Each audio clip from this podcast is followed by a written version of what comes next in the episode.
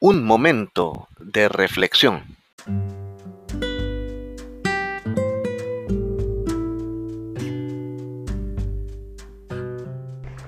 Somos llamados a proclamar el Evangelio de Cristo en un mundo cada vez más pluralista.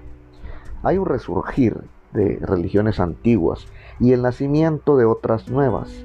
En el primer siglo también había muchos dioses y muchos señores eso de acuerdo a lo que dice Primera de Corintios capítulo 8 versículo 15. Sin embargo, los apóstoles afirmaron valientemente la singularidad, la indispensabilidad y la centralidad de Cristo Jesús. Nosotros debemos hacer lo mismo. Debido a que los hombres y las mujeres han sido hechos a la imagen de Dios y ven en la creación evidencia del Creador, las religiones que han surgido contienen a veces algunos elementos de verdad y de belleza.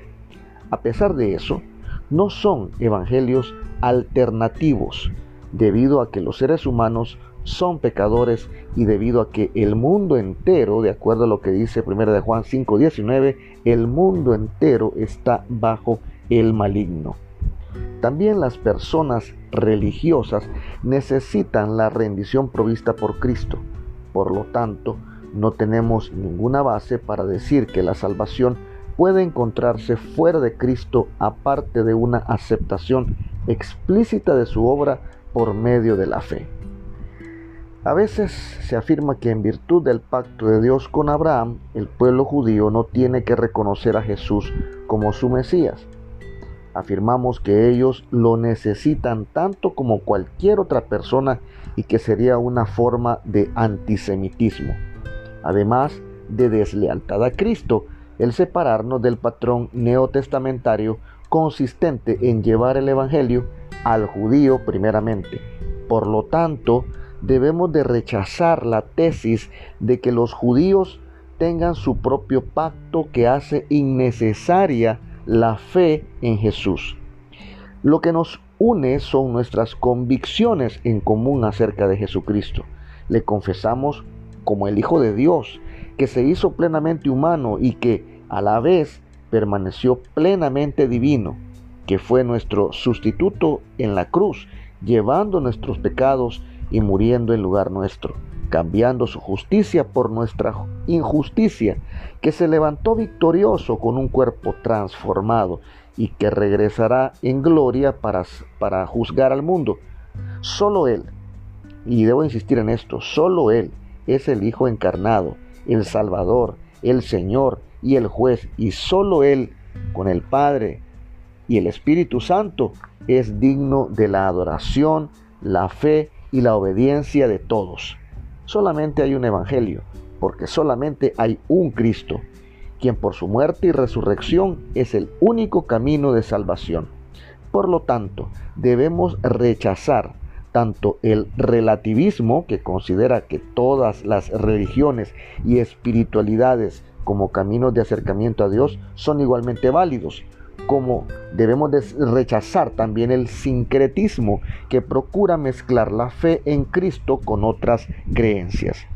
Además, por cuanto Dios ha exaltado a Jesús al lugar más alto para que todos lo puedan conocer, es también nuestro deseo exaltarle.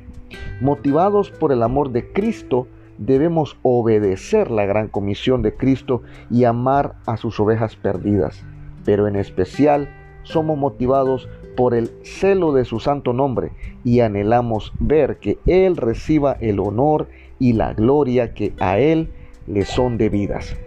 En el pasado, a veces hemos sido culpables de adoptar actitudes de ignorancia, arrogancia, falta de respeto y hasta de hostilidad hacia los adeptos de otras religiones. Debemos arrepentirnos de haberlo hecho sin embargo, determinamos y debemos juntos estar determinados de llevar a cabo un testimonio positivo y sin concesiones de la singularidad de nuestro Señor en su vida, muerte y resurrección, en todos los aspectos de nuestro trabajo evangelístico, incluyendo el diálogo con seguidores de otros credos.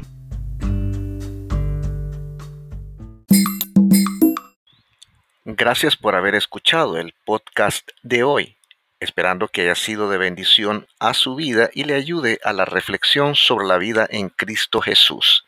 Si ha sido de bendición para usted, le animo a que lo comparta y se suscriba para recibirlo periódicamente.